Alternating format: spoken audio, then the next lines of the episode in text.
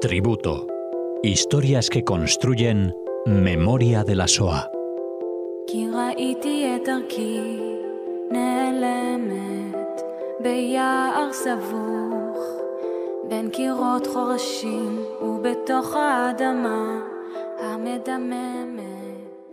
Hola oyentes de Radio Sefaradi, bienvenidos a una nueva edición de este tributo. Contamos de nuevo con Cecilia Levitt para conocer una historia que construye Memoria de la SOA. Hola Cecilia. Hola Alex.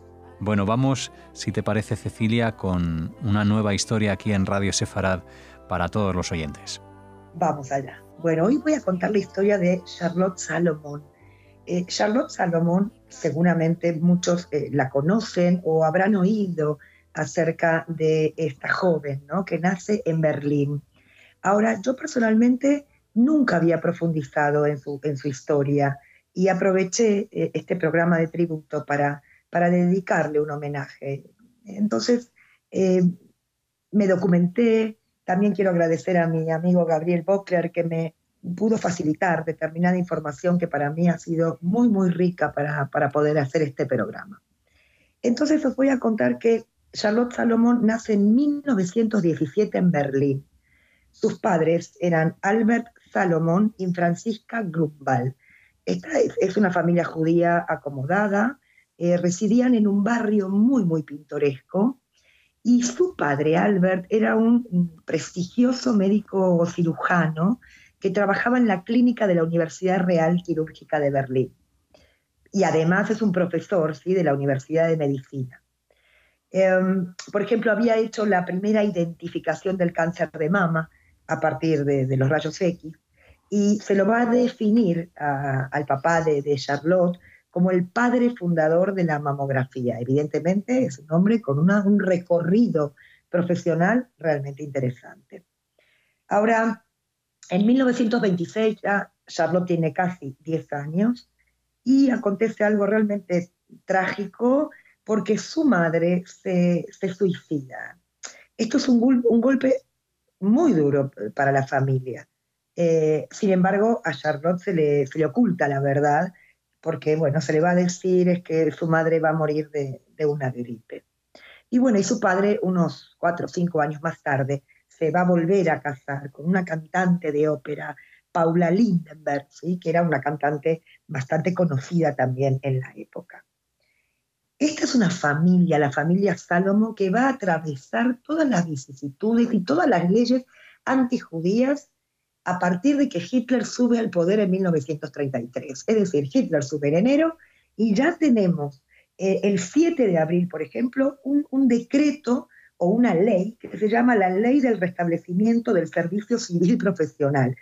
Esta es una medida eh, de corte legal, no era una prohibición, era una medida de corte legal un poquito destinada a purgar la, burocracia estatal, eh, quitar a los judíos o quitar a los enemigos del régimen de, Hitler. ¿Y qué sucede con este decreto? Es que el papá Albert pierde el trabajo, es decir, ya no pueden acceder los judíos a, cargos públicos. Podemos decir que esta fue la primer ley de contenido racista de Alemania. Y como dije, el objetivo era quitar a los judíos, quitarlos del entorno social. Entonces, muchos judíos, miles de judíos fueron despedidos, tanto del sistema judicial o del sistema educativo o del sistema de salud, como es este caso del padre de, Charlotte. Eh, inclusive también se les prohíbe servir en, en, el ejército, en las Fuerzas Armadas alemanas. Y es ahí también donde muchos judíos alemanes deciden irse porque todavía se puede salir de Alemania. Pero el caso de la familia Salomón deciden quedarse. Em, pero como muchos judíos abandonan sus propios eh, países, los abuelos maternos de Charlotte van a decidir abandonar Berlín y se van a trasladar al sur de Francia, porque ahí van a encontrar, digamos, como un refugio, una, una vila, ¿sí? Eh, la propietaria de esta vila es una ciudadana estadounidense que va a aceptar, digamos, proteger a estos refugiados judíos que vienen de Berlín, no solamente a los abuelos de Charlotte, sino también a otros refugiados. Además, en el 33 también comienzan una serie de, provocaciones, de, de, violencia ¿no? en la vida de los judíos alemanes, y es aquí donde, por ejemplo, Charlotte va a dejar el colegio secundario un año antes de acabar sus estudios, sobre todo por el antisemitismo que, Charlotte vive e, en el colegio. Y es aquí donde Charlotte se va a dedicar, digamos, a tomar clases privadas de arte, porque ella además quiere preparar eh, el ingreso a la Universidad de Arte de Berlín. Ella no sabe si va a poder entrar o no, pero ese tiempo lo va a dedicar a sus clases particulares y a preparar su ingreso. Ahora, en 1935 ya tenemos las leyes de Nuremberg, que son las que van a definir quién es ciudadano del Reich y quién no lo es. Pero miren qué interesante. Eh, Charlotte es aceptada en la Escuela de Bellas Artes y de Artesanías Aplicadas. Es el único caso de una joven judía que puede entrar. Y yo buscando un poquito de documentación, es interesante porque el comité de admisiones va a decir, bueno, en esta oportunidad, viendo a esta joven que es tan como modesta, ¿no? Y tan aplicada, que esto no va a representar ningún peligro para los estudiantes varones arios. Y es así como es aceptada en, la escuela de, arte. Luego, unos años después, cuando ya está en segundo de carrera, recibe el primer premio ¿no? de, un concurso, pero es privada de recibirlo por el solo hecho de ser judía. Este premio se lo van a dar a una amiga de ella, su, amiga que se, llama, se llamaba Bárbara. En 1938 ya se sucede el pogromo de la Kristallnacht y aquí su padre, Albert, va a ser arrestado y enviado al campo de Sachsenhausen. Este es un campo que fue utilizado desde el 36 hasta el final de la guerra para prisioneros políticos. Eh, lo interesante es que Albert va a ser puesto en libertad, un poco gracias a los contactos que tiene la familia, sobre todo su mujer, Paula, que va a conseguir documentos falsificados y bueno, y, va a lograr salir en libertad. Pero dadas todas estas circunstancias, y sobre todo ya en el 39, cuando estalla la guerra, Albert y Paula deciden enviar a Charlotte, que ya tiene 22 años, deciden enviarla a Francia, al sur de Francia, a la casa de sus abuelos maternos. Y Albert y Paula van a dejar Berlín y se van a establecer en los Países Bajos, se van a establecer en Holanda. Y es aquí cuando Charlotte llega a, esta vila ¿no? de la casa de los abuelos, donde va a, dibujar, va a representar todos estos paisajes que, la rodean, pero también va a representar eh, pinturas relacionadas con los refugiados judíos que se encuentran en el sur de Francia. Em, que, bueno, repito, esta casa, esta vila, pertenece a la señora Moore, que no dije el nombre antes, alguien muy, muy importante porque va a proteger a muchos judíos dentro de su casa. Inclusive una de las obras de Charlotte que va a pintar en ese momento está dedicada a la Kristallnacht, al pogrom, ¿sí? a la noche de los cristales rotos. Y bueno, y con el avance de las fuerzas alemanas, cuando ya estos, los alemanes llegan a Francia en 1940, aquí sucede algo terrible para Charlotte, porque la abuela se suicida. Y por primera vez su abuela le cuenta a Charlotte sobre la cadena de suicidios existentes en la familia, incluida la de su madre.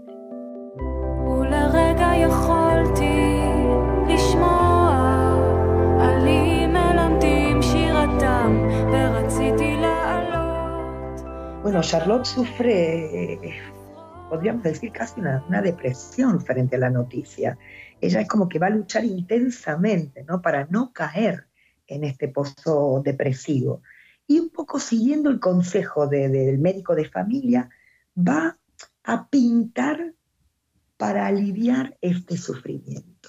Con lo cual, desde el año 1940 hasta el 42, Charlotte va a trabajar intensamente en una serie de aproximadamente 1.300 obras, 1.300 eh, pinturas. Ella los va a llamar vida o teatro. Eh, Es decir, en estas obras que son como témperas, son como acuarelas, podemos decir, ella va a trazar su propia vida y la de su familia y va a otorgarle a sus obras luz y color. Y este es un dato muy importante, porque inclusive es una obra con, inclusive con referencias musicales. Entonces, insisto en este punto, lo que va a hacer es convertir esta vida triste, digamos, en absoluto color. Y hay un intento de sacar lo mejor de ella y lo consigue, porque su arte en realidad es como un consuelo, ¿no? Como un consuelo dulce. Es un arte, bueno, que también es como una forma de sobrevivir, y de ahí el nombre, ¿no? De, de, esta, de toda esta obra, o podemos decir de este libro, que ella lo llamó vida o teatro, y yo puedo decir sueño o realidad. Em, esta, este libro, podemos decir que ella deja, se llama Vida o Teatro y ella tiene 769 eh, acuarelas. Estas 769, ella las elige de las 1300 que había eh, pintado. Y por ejemplo, hay 340 que son superposiciones transparentes de texto. Hay una narración, por ejemplo, de 32.000 palabras. Y como dije antes, pistas de, música clásica. Eh, yo lo que quiero aclarar es que el trabajo de Charlotte no trata del holocausto, no trata de la Shoah, sino más bien sobre ella misma, sobre la familia, sobre el amor, la, creatividad, la muerte, ¿vale? Y, cuenta sobre todo la vida de una familia que convive con secretos oscuros, ¿verdad? O con crisis nerviosas, inclusive con, con estos suicidios. Em, el tamaño de las pinturas que me parecía también interesante es de 10 por 13 pulgadas. Y Griselda Pollock, quien es, eh, quien es una mujer que se ha dedicado a estudiar la obra de Salomón durante 23 años, dice que si colocáramos cada una de estas témperas, ¿no? de estas acuarelas, una al lado de la otra, alcanzaríamos una longitud, de tres manzanas de la ciudad de Nueva York. Entonces, investigando un poco más en la obra, la obra está dividida en tres partes. Me gustaría contar. La primera es como un preludio, la segunda sería la parte principal y la, la, final sería como el epílogo. La primera en este preludio lo que ella hace es mostrar escenas, pero muy, muy detalladas de su infancia en Berlín. Eh, y yo estuve observando, es más, a los oyentes les estoy poniendo el link directamente en donde, de donde se encuentran sus obras y es muy interesante ver inclusive su casa, la cantidad de habitaciones que tenía, em, los hobbies que tenían, el patinaje artístico, em, es decir, todo y todo muy, muy, muy colorido. En la parte principal ya va a estar dedicada a, un amor que ella tuvo, que es Alfred Bolson, que era el profesor de música de su, de su madrastra, digamos, y ella le dedica toda este, este, esta segunda parte a este profesor. Y el final, que es el epílogo, sobre todo lo que va a dibujar ahí, es su vida en el sur de Francia. Em, ¿Cuál es el género? No? ¿Cómo podemos definir esta obra? Y yo aquí me hago como preguntas. ¿Es expresionismo alemán? ¿Es una autobiografía? ¿Son las memorias? ¿Es una opereta? ¿Es una obra de teatro? ¿O es un misterio acerca de un asesinato?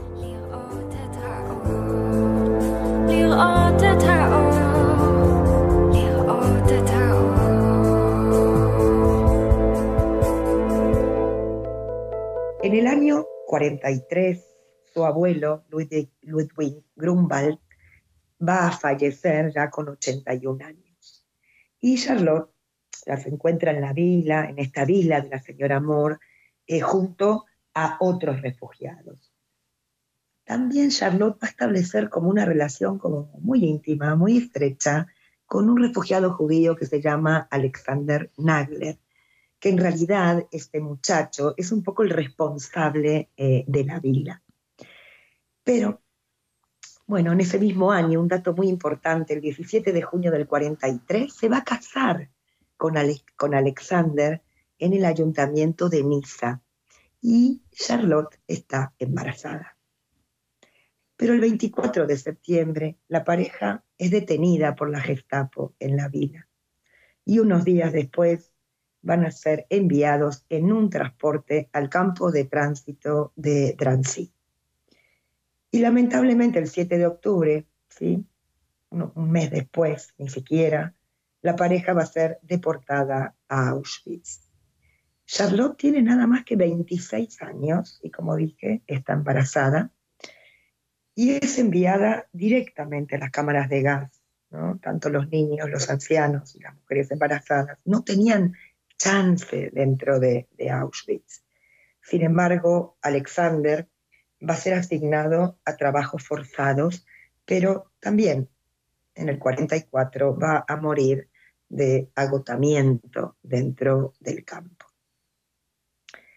Su padre, el padre de Charlotte, Albert, también es deportado. les recuerdo que estaba en Holanda. Es deportado al campo de Westerbroek en, en Holanda, pero va a lograr escaparse en el 43 y se va a refugiar, va a pasar a la clandestinidad en Holanda hasta 1945, digamos, hasta el final de la guerra. Cuando acaba la guerra, Albert se va a mudar a Ámsterdam junto con Paula, con su mujer, y va a trabajar allí como profesor. Inclusive Paula también va a dar clases de canto en Ámsterdam.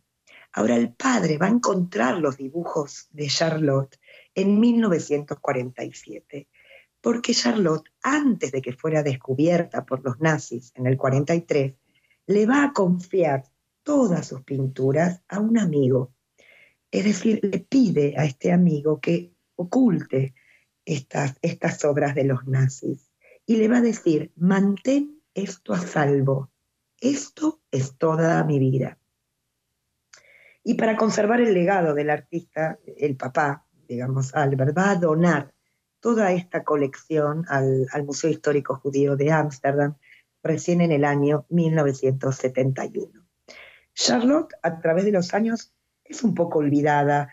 En los años 70, los años 80, los años 90, no es una figura conocida. Inclusive en Alemania no, no es alguien, eh, como yo podría decir, decir no sé, Ana Frank, en absoluto. Eh, es poco conocida.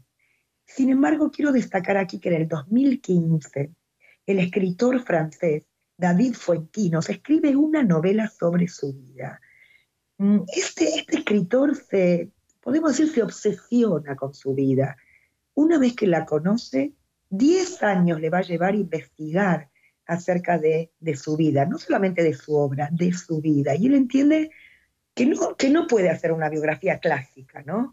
Se siente como, como muy conmovido por esta historia y por eso también en el libro él incluye, digamos, lo que a él le pasa, lo que él siente cuando conoce la historia de, Charlotte. Y yo me pregunto por qué le fascina tanto, ¿no? Y él dice, su trabajo es un trabajo de, poético, un trabajo creativo, un, trabajo inventivo. Va a contar la historia y sobre todo lo que más le sorprende es esto, cómo transforma esta pena, la pena, la tristeza, en una obra artística eh, llena de luz. Se siente totalmente impactado. Y, como dije antes, la pintura le va a salvar eh, la vida por un tiempo breve, es cierto, pero David Fuenquino resalta esto, ella es como que rompe la maldición de la familia, eh, esta, esta, maldición de los suicidios, de la depresión. Eh, percibe que ella logra, saca fuerza a través de la pintura, se va a casar, se enamora, se embaraza, es decir, em, por ejemplo, en uno de, sus últimas acuarelas ella escribe, viviré para todos ellos. Es decir, ella vence, ¿no es cierto? Hay una fuerza interior que Fuenquinos eh, rescata. Y el libro es muy interesante porque lo escribe con frases muy, muy cortitas, como si fuera eh, en, verso. Y él dice, para mí es como una nana, como un canto, ¿no? Eh, una dulzura. Quiero, quiero manifestar una dulzura para contar una dulzura en forma de, de consuelo. Y yo para terminar mi tributo de hoy, yo creo que la historia de Charlotte primero nos ayuda como a hacer foco en una familia judía alemana de esa época que lamentablemente tuvo que atravesar todas estas leyes o estas medidas de corte legal a partir de que sube Hitler al poder. Es decir, eh, desde el 33 hasta que los van a deportar, eh, como dije antes, eh, la Kristallnacht o, que e, e, echan al padre de, su trabajo. Es una familia que le toca vivir todas estas penurias. Pero si yo hago foco un poquito más en profundidad sobre Charlotte, yo digo, gracias a Charlotte también podemos dimensionar como una masacre cultural del nazismo. Toda esta cultura, toda esta gente tan talentosa, tan creativa, ¿no? Que, que, se perdió por el nazismo. Ahora Charlotte no pudo sobrevivir, pero sus obras sí. Las obras están, están expuestas en el Museo eh, Histórico Judío de Ámsterdam y están expuestas con, con toda su intensidad y yo estoy segura que las obras eh, nos hablan de esto, nos hablan de la vida y nos hablan de los sueños. Y yo mi deseo es que su vida eh, trascienda a través de sus obras en cada uno de, de, nosotros. Así que este es mi tributo para Charlotte Salomón. Bien, pues hasta aquí la historia de Charlotte Salomón, la historia de una vida plasmada en esas 1.300 obras ilustradas y dibujadas aquí resumidas con las palabras de Cecilia Levitt. Muchas gracias por estar con nosotros una semana más aquí en Radio Sefarad con todos los oyentes. Muchas gracias, un saludo.